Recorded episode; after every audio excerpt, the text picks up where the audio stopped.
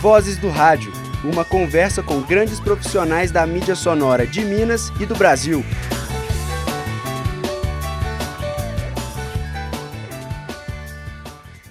Olá, ouvintes! Houve uma mudança e aqui quem vai assumir sou eu, Isadora Silva, junto com Leonardo Sander. Vou conduzir essa conversa em nosso segundo bloco, sempre lembrando que a plateia pode participar a qualquer momento, basta só solicitar a palavra, tá bom? É, enfim, continuando.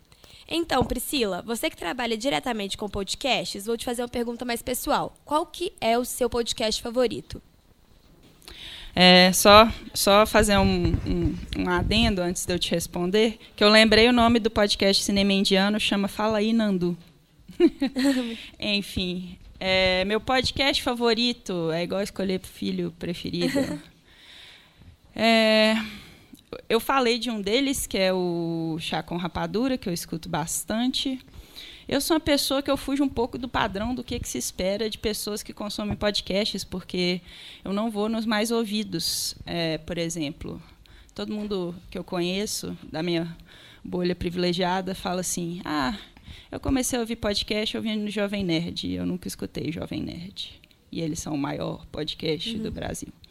Mas hoje em dia eu não sinto é, essa necessidade. Eu já escutei Mamilos um tempo, agora eu não as escuto tanto, porque eu, eu sinto necessidade de consumir conteúdo mais posicionado uhum. ideologicamente. Eu acho que a gente está numa época que o privilégio de ficar no muro acabou. Compreendo. Então, é, eu escuto os básicos, é, café da manhã da Folha, é, Durma com essa, do Nexo Jornal. Uhum. É, para gente que faz notícia, né? Eu nunca escutei o assunto da Renata Lopretti, mas por pura falta de é, tempo, né? Acaba que eu consumo mais o café da manhã mesmo, enquanto eu estou tomando café, uhum. que poético. É, eu gosto de podcasts mais leves e com uma pegada é, de mulheres. O ponto G, é um podcast que uhum. eu escuto, que é sobre personalidades femininas. É, apesar do nome, eles trazem mulheres que foram importantes na nossa história e que foram solenemente ignoradas pelos livros de história. Então, Ponto G é um podcast que eu gosto bastante. Teve um episódio que eles fizeram sobre Maria Bonita, que eu achei muito interessante falar das questões regionais que a gente desconhece. É, o Olhares é um outro podcast que eu escuto, que propõe um olhar sobre a sociedade do ponto de vista feminino. Uhum. A Aline ela é advogada e ela traz uma série de temáticas e vivências é, sob a abordagem é, do feminino e do feminismo, por exemplo. Ela fez um episódio sobre as mulheres de Brumadinho, que é muito emocionante, falando das mães, uhum. das esposas e das bombeiras que trabalharam né, no resgate.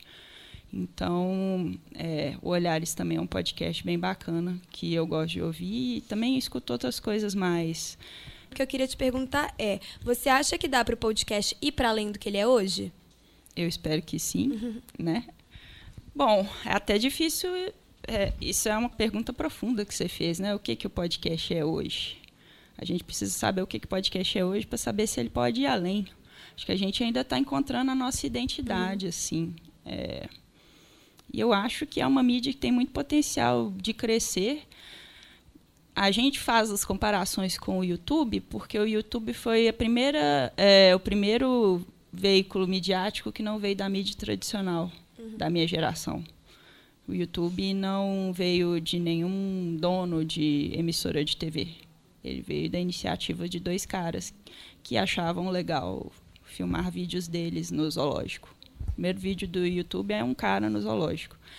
E aí, quando você vê o, o tipo de coisa que tem lá, você percebe que as pessoas têm interesse pelas coisas mais bizarras do mundo, por exemplo. Não sei se você já viu vídeos de pessoas coreanas que gostam de fazer refeições esse, eu acho que esse, esse é o tipo de conteúdo que seria difícil passar para podcast, mas, por exemplo, é toda uma rede de um monte de canais. Eu sou coreano. Eu faço uma mesa muito farta de almoço, eu olho para a câmera, eu almoço. eu falo como foi o meu dia. E aí do lado está passando várias pessoas doando, porque eu tenho, eu posso receber doações. Então, se você quiser me doar cinco reais para me ver comendo, você pode. Por que, que as pessoas. Esses são os canais mais assistidos da Coreia, tá? Do YouTube. Por que, que esse canal é assistido pra caralho? Porque as pessoas são sozinhas. Japão e Coreia são os países onde as pessoas mais moram sozinhas. Então, às vezes, as pessoas só querem alguém para comer junto. Então, as pessoas. Sim, gente, japoneses são pessoas que precisam de abraços. assim. É, eles têm essa questão do relacionamento humano muito complicado.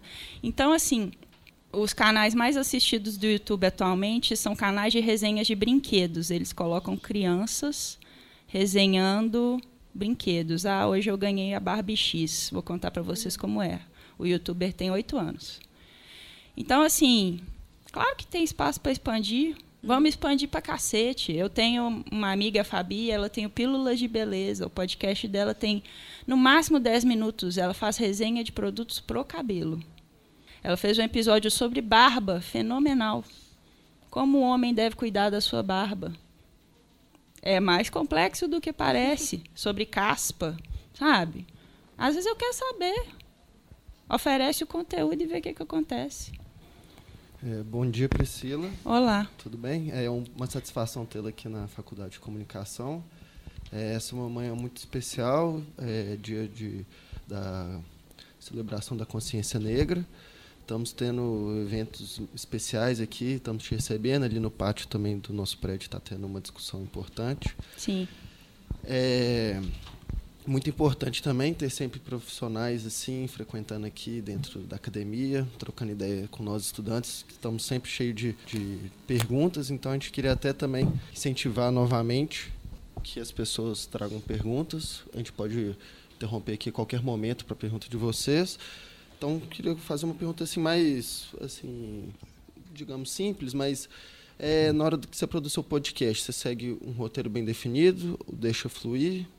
E você prefere música nos podcasts ou sem música? Ai, perguntas simples são as melhores, né? Que dão as melhores respostas. É, eu normalmente eu faço meu podcast segue duas linhas.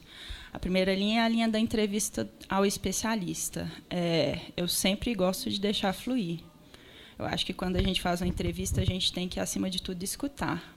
Então, escutando é que a gente encontra outras perguntas melhores dos, do que as que estão no roteiro. A própria Renata Lopretti falou isso lá no Spotify. Ela falou: Eu sempre chego sabendo o assunto, eu estudo, eu tenho um roteiro de perguntas, mas se a pessoa que eu estou entrevistando vai por outro rumo, me dá uma outra informação, eu saio da pauta. Por que não? E eu tento fazer isso com meus entrevistados também, sempre escutar o que eles têm a dizer, até porque eu aprendo muito com o meu podcast. É uma das coisas que mais me motiva a continuar. Eu aprendo muitas coisas com os programas que eu faço. Então, é, eu sempre tento escutar e sair da pauta muitas vezes é necessário. Às vezes eu mesma tenho uma dúvida que é complementar à dúvida da pessoa que me perguntou. Né? Então, eu tenho dois tipos é, de programas. O primeiro é esse com as perguntas do público, e aí eu tento sempre me manter fiel às perguntas do público, extrapolar quando necessário. E o segundo, que são perguntas que eu mesma elaboro de temas livres, como, por exemplo, esse episódio sobre vagina, que eu citei. Eu pedi algumas coisas das pessoas, mas, no geral, na maior parte, fui eu que escrevi as dúvidas e aí eu fui é, abordando questão da música. É importante você falar isso porque a gente teve o, essa parada, o evento carioca de podcast esse fim de semana, e teve uma mesa sobre ECAD. E, segundo o ECAD, estamos todos nós presos qualquer conteúdo que a gente produzir com música autoral. Porque ainda não existe um entendimento sobre isso, a lei ainda não se adaptou à realidade. Então, a gente ainda não tem um acordo. Até mesmo emissoras de TV, por exemplo, a Globo, se ela colocar 15 segundos de uma música autoral, se ela não tiver permissão por escrito do Emicida, se ela não tiver um acordo é, com ele, ela corre o risco de ser processada pelo Emicida. Então, meus podcasts têm música Creative Commons, que são esses artistas que fazem músicas é, e disponibilizam para serem usadas. E eu sempre penso muito nisso, porque né, eu não quero que o meu conteúdo saia do ar de uma hora para outra. A gente tem no Spotify é, essa questão dos DJs que estão colocando playlists de música e dizendo que são podcast. Então a gente tem esse temor de que do nada o Spotify decida ou o ECAD obriga o Spotify a tirar todo o conteúdo de podcast do ar, porque ele não vai ouvir cada playlist para saber o que, que é playlist de DJ e playlist de podcast mesmo. Então eu procuro me resguardar do meu ponto de vista. Mas tem conteúdos que precisam é, de música autoral e sobre esses conteúdos é, a ABPOD, que é a Associação Brasileira de Podcasts, vai precisar sentar na mesa com o ECAD e conversar. Porque, por exemplo, eu vou falar de cinema, vou falar do Poderoso Chefão. Como que eu não vou usar a trilha do filme? Sabe? Tem casos que as músicas autorais são necessárias. E sobre esses casos, é, a gente, como podcaster, já está pleiteando junto à Associação Brasileira de Podcast sobre isso. Aproveitando que você já falou de bibliotecas de áudio sem direitos autorais, né, ou com direitos autorais livres, na verdade, cita algumas que você utiliza assim só para poder agregar aqui para a gente. Eu acho que a biblioteca do YouTube é uma das melhores, assim. Até porque todos os artistas colocam lá. Então, você pode procurar, por exemplo, o Audionautics é um artista que eu sempre gosto muito de usar as trilhas dele. Eu descobri ele no banco de áudios do YouTube. Então eu posso procurar diretamente por ele no Google. Você acha os artistas lá e pode procurar pelo que eles produzem. É, é, é, o banco que eu mais uso, que eu mais conheço. Eu sei que a BBC também disponibilizou um banco de áudios que podem ser usados gratuitamente até é, não música, mas efeitos sonoros. Então, se você faz um audiodrama e você precisa de um efeito de uma pessoa andando na rua, de uma porta batendo, que a gente que não tem condição né, de ter estúdio, de produzir isso em estúdio, a BBC disponibilizou um banco de áudios gratuito que você pode usar do jeito que você quiser, com esses efeitos sonoros, que é bem interessante procurar também. É, a gente tem uma pergunta agora, vamos passar aqui para a plateia. É, bom dia, meu nome é Pedro. É, eu ia perguntar mais saindo da produção de conteúdo, indo para a questão financeira, porque você falou do YouTube, a produção de conteúdo aumentou bastante por causa de monetização e até ficou mais profissional. Você chegou a comentar que o, que o podcast não, não trata disso, mas você acaba abordando os seus podcasts, por exemplo, como uma forma de criar portfólio, criar marketing, ou faz isso por paixão, tem algum retorno financeiro? Como é que funciona esse tipo de produção para você? É, eu acho que depende muito do que, que você quer, assim. É, por exemplo, que momento da vida que você está? Você é estudante, você vai sair para o mercado de trabalho daqui a um tempo. Então, você pensar em ter um portfólio em áudio é uma coisa interessante para você. É, eu não monetizo o meu podcast por enquanto. É, é uma opção monetizar para mim. Ano que vem eu penso em monetizar a partir de campanhas de crowdfunding, que é eu perguntando para o meu ouvinte, ah, você acha meu conteúdo interessante? Você acha que vale a pena pagar por ele? Tá aqui, você coloca cinco reais nessa conta X. E tem várias plataformas para isso, um monte. O Colabore aí é uma plataforma nova que está apoiando a gente do iPod, então provavelmente essa colaboração será feita por ele. É colabore.ai. Mas assim, eu sou uma pessoa privilegiada. O que paga os meus boletos não é o podcast. Tem pessoas na podosfera que já vivem de podcast, mas vivem porque suam muito. Por exemplo, o Renan, do podcast Na Trilha, que é um podcast só sobre esportes outdoor, ele vive de podcast porque ele é um cara batalhador. Ele está lá no Espírito Santo e ele corre atrás das empresas e ele oferece o espaço, ele mostra o produto dele e aí ele tem uma galera, que é a galera do podcast que ajuda ele com isso, ele sai batendo nas portas, né? E aí as empresas que acham interessante apoiam o conteúdo dele. Você também tem a forma jovem nerd de trabalhar, que é você cria uma lojinha, Você vende camisa, você vende caneca, você vende produtos associados ao seu podcast, você faz merchandising. Tem gente que faz isso, assim. Jeito de ganhar dinheiro tem, mas assim, jeito de viver disso, alguns conseguem, outros não. O YouTube se tornou uma plataforma muito hostil, né, para você ganhar dinheiro com ela. As novas regras de monetização, eu não conheço um youtuber que não reclame delas, assim. Tanto é que agora todos estão vindo para o podcast. O que a gente mais tem é youtuber falando: ah, agora eu tenho um podcast. Ok, né? É, então, é, jeito de ganhar dinheiro com isso tem, mas você precisa encontrar o jeito que funcione para você. Como eu sou uma pessoa privilegiada, passei no concurso público, é, eu isso não foi uma prioridade para mim. Mas essa é uma mídia tão inclusiva, tão aberta, que você pode usar ela da forma que você quiser. Você não precisa. É, eu posso me dar o luxo hoje em dia fazer algo que me enriquece como pessoa e eu não ganho dinheiro com isso. Mas eu pago pessoas para me ajudarem. Então eu preciso começar a pensar em ganhar dinheiro com isso. É, falando sobre essa forma de monetização, hoje em dia tem diversas plataformas de suporte para essa forma de se relacionar com áudio. Spotify, Deezer. É, você pode falar se há alguma diferença entre elas e qual delas atinge mais o público? Ah, bom, Spotify, Deezer, todas essas plataformas não pagam para a gente um real pelo conteúdo que a gente produz. Spotify não me paga nada. Eu coloco meu podcast lá, eles fazem um evento para podcasters, é, mas eles estão 100% ganhando com o meu trabalho, né? E eu não ganho nada. É, é assim com todas as plataformas, Deezer, iTunes, nenhuma delas remunera nenhum centavo. Diferente do que acontece se eu for uma artista, se eu sou o Emicida, o Spotify me paga. Mas eu sou produtor de podcast, então podcast, uhum. o podcast não me dá nada.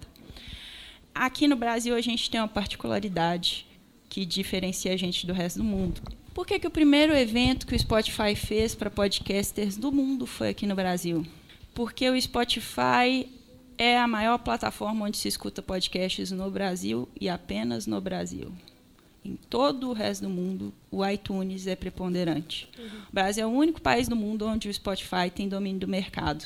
Então, eles perceberam isso, acordaram para a vida e decidiram fazer esse evento. Uhum o iTunes predomina no resto do mundo porque foi o iTunes o primeiro lugar onde você tem um, um aplicativo nativo no telefone para ouvir podcast. Você compra um iPhone, ele tem lá a plataforma para ouvir podcasts.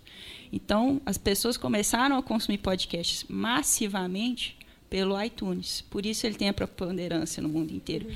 E aqui no Brasil a gente não tem, é, a Apple não domina o mercado de celulares porque eles são muito caros e a usabilidade deles perde para do Android. O Android é um celular que você é, ele tem um custo mais barato, é, ele pode não ter o mesmo espaço disponível, por isso as pessoas preferem Spotify, porque elas não querem baixar outro aplicativo para escutar podcast. Elas já têm o Spotify, no Spotify tudo se faz. E a usabilidade da Apple é para quem se acostuma. Você precisa usar continuamente para se acostumar com ela. Então, acaba que o público brasileiro é um público diferenciado de todos os outros lugares do mundo. Mas eu lembro que eu acho que eu fugi da sua pergunta. eu perguntei qual atinge mais o público, tá certinho? É, tá aqui, é, aqui, é, aqui no Brasil é o Spotify, no resto do mundo é o iTunes. Então, o Cashbox é uma plataforma que está crescendo bastante. É, aqui no Brasil ela está crescendo. É, outras plataformas, tipo Podcast Connect, WeCast, também estão crescendo e para a gente é interessante que elas cresçam. A gente não quer que o Spotify domine o mercado isoladamente. Porque se isso acontece, a gente tem o problema que os youtubers têm, né? Que é, ah, o Spotify sai do ar hoje, fica sujeito, fica a gente sujeito. fica sujeito, né? As pessoas pararem de ouvir a gente.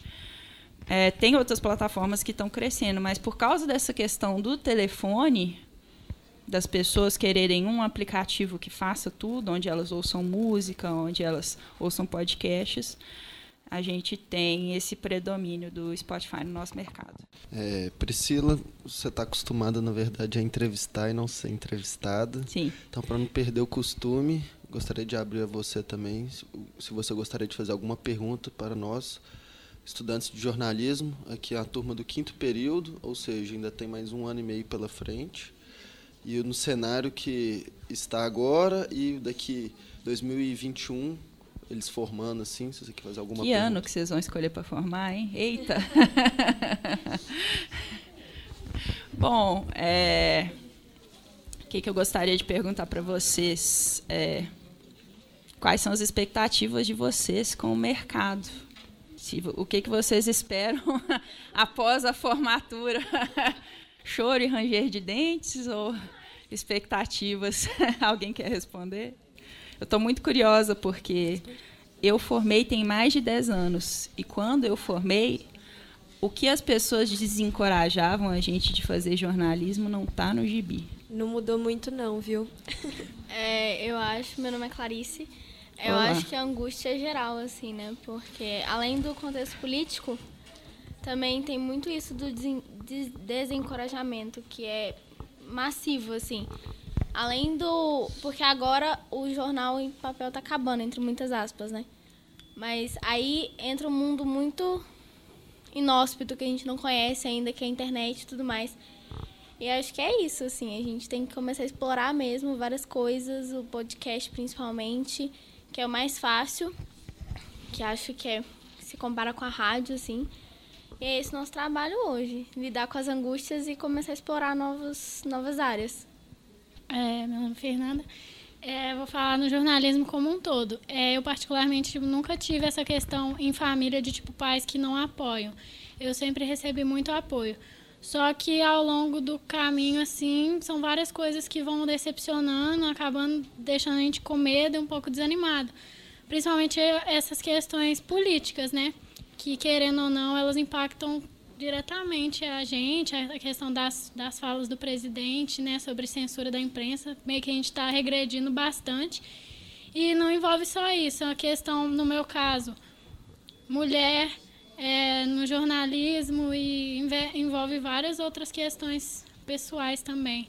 Então, eu acho que apesar de ser bem difícil, eu acho que a gente tem que criar coragem, tem que tirar coragem continuar militando assim do fundo do coração, porque é o que a gente mais precisa para poder continuar com a nossa profissão, que é algo maravilhoso, mas que infelizmente está meio que para escanteio para muita gente. Olha, eu vou te falar uma coisa. Vocês estão num momento de transição de mídias, né?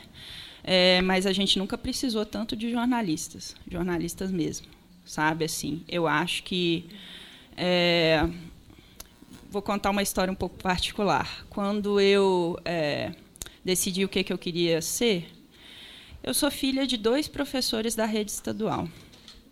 Então eles só queriam que eu não fosse professora. Mas quando eu falei que eu ia fazer jornalismo, os meus pais escutaram muitas coisas do tipo: Poxa, mas você vai deixar sua filha fazer isso? E os dois são professores, né? Então eles falaram assim: Minha filha, ela vai fazer o que ela quiser, sabe? Se a gente que é professor, ganhando mal, passando por greves, conseguiu criar três filhos, ela consegue se dar bem no jornalismo. E aí é, eu fiz jornalismo, me formei. Na época que eu formei, a gente era muito desencorajado, porque a gente é muito ensinado a trabalhar para veículo. É, e aí, logo que eu formei, a época era dos blogs. Dá até vontade de dar risada disso hoje. Mas é, a galera tinha blogs, e aí o pessoal criava muitos blogs, o pessoal já estava criando portais por conta própria. Assim, e podcast ainda não se falava. Mas eu trabalhei em rádio comunitária, é, e logo que eu formei, mais ou menos no período que vocês estão, teve a prova para estágio na CBN, que é uma prova né, que eu acho que eles fazem todo ano. Eu fiz essa prova para estágio na CBN, é uma prova difícil de conhecimentos gerais, que eles te perguntam é, quem é o presidente da Bolívia. Hoje em dia, isso é uma pergunta difícil de responder. Mas, enfim, é, eu respondi essa prova, que devia na época ter umas 15 páginas, e eu cheguei na seleção. Eu fui para ser entrevistada pelo diretor executivo da CBN. Fomos eu, um outro colega de sala, que é o Guilherme Braim, não sei se vocês conhecem ele, ele está na CBN hoje. E O, a outra pessoa, que foi a pessoa que passou, hoje ela trabalha no Globo Esporte. Ele é, ele é repórter. Mas ele fazia jornalismo, fazia história e fazia letras ao mesmo tempo. Ele era um cara que estava pensando no mercado. Mas, enfim, é, o Guto é um cara excepcional, o Guto Rabelo. É, ele, ele, ele formou na mesma turma que eu, só que na parte da manhã. Nós três fomos entrevistados pelo AI, que eu não fiquei com a vaga, quem ficou com a vaga foi o Guto. E na época eu fiquei arrasada. Eu falei: é o fim do jornalismo para mim, não vou conseguir viver desse negócio, não tem a mínima condição. Então, às vezes, a gente acha que não existe panorama para a gente, que não é possível a gente conseguir, mas às vezes a gente é muito novo e a gente não percebe as oportunidades que ainda vão se abrir para a gente ao longo da vida. Então, assim, é, eu estou aqui falando de podcast, que é uma mídia que, quando eu formei, não estava nem em perspectiva, sabe? A gente está num momento que todo mundo fala de cercear a imprensa, então a gente fazer jornalismo é mais importante do que nunca procurar pessoas relevantes para dar voz para elas, sabe? Procurar se aliar a coletivos que não têm voz, fazer assessoria de imprensa, procurar empresas, mostrar o que, que o jornalismo é para algumas empresas que não sabem o que, que é, sabe? Então, é podcast, por exemplo, você pode fazer um produto e chegar para uma empresa e falar: você não tem vontade de ter o seu podcast? Ele pode ser uma ferramenta até de comunicação interna. O Léo do Radiofobia ele tem um podcast que ele é só comunicação interna. As pessoas escutam dentro da fábrica. Ele não é nem para o público externo. Então a gente precisa ser criativo. Boletos fazem isso com a gente. Eu vou aproveitar para falar da Pod Pesquisa. É, a ABPOD, a Associação Brasileira de Podcasts, é uma associação que está se estruturando novamente. E a gente tem uma pesquisa chamada Pod Pesquisa, que é para saber os hábitos de consumo dos nossos é, ouvintes. Então, se vocês ouvirem podcast, se vocês tiverem interesse em responder a Pod Pesquisa, ajuda muito a gente. É abpod.com.br. Pode falar. Você tem cara de podcaster, menina. Ah, obrigada. Você devia fazer alguma coisa. Eu quero fazer. é... Onde é que sai essa pesquisa e quando ela sai? Então, a Pod Pesquisa é uma pesquisa que ela agora ela voltou a ser realizada é, a última foi realizada em 2018, estamos realizando essa de 2019, mas depois dessa de 2019, ela vai ser de dois em dois anos. Se você for em abpod.com.br, você vai achar as pesquisas anteriores, os dados anteriores.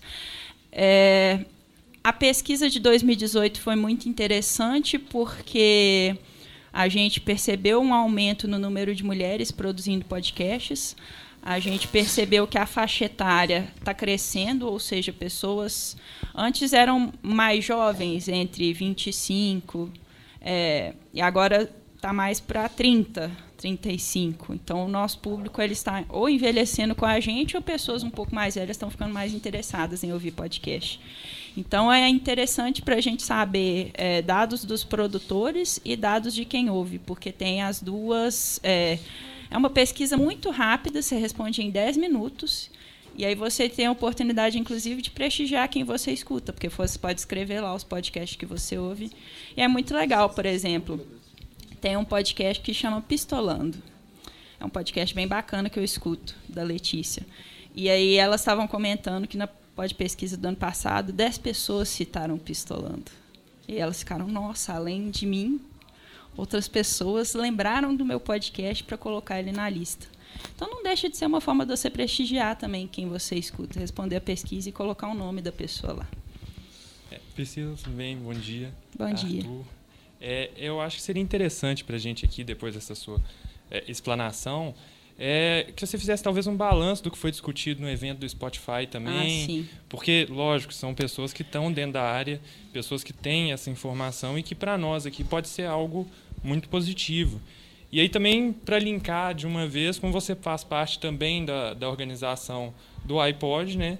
É, a gente queria saber um pouco da programação para o próximo ano, como foi também um balanço desse ano também, o que você avaliou é, dessa troca de experiências que vocês trazem pessoas de fora também. Então, assim, é, essa troca de experiências ela é, ela é válida tanto para aqui, para os grupos de podcasts mineiros, quanto para o pessoal de fora. Então, um balanço desses eventos acho que seria de muita importância né, para todos nós aqui também.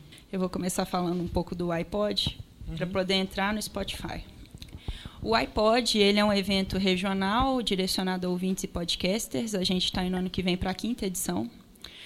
É, o nosso objetivo é mais social, engajar a comunidade de produtores e de ouvintes e ofertar qualificação. Então, se você tem interesse, ano que vem a gente quer fazer muitas oficinas aqui na PUC é, direcionadas para quem quer começar a produzir podcast. Porque a gente acredita na qualificação e na profissionalização. Profissionalização não necessariamente significa ter um estúdio, significa também forma de você exportar, como eu apuro uma pauta, o que, é mais interessante, que tipos de assuntos abordar. É, a gente acredita muito nisso. A gente acredita em formar profissionais.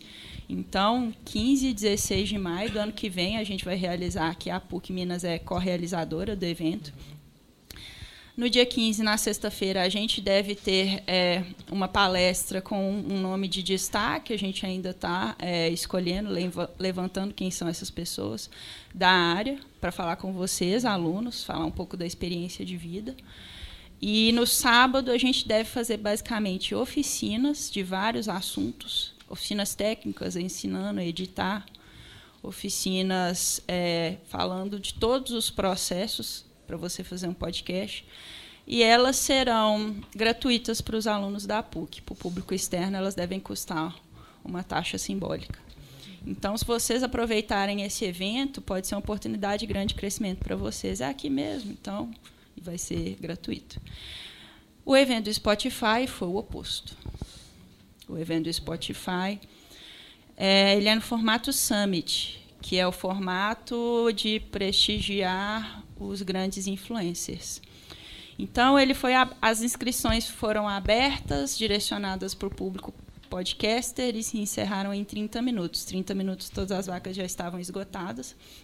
E o Spotify ainda não conhece a podosfera.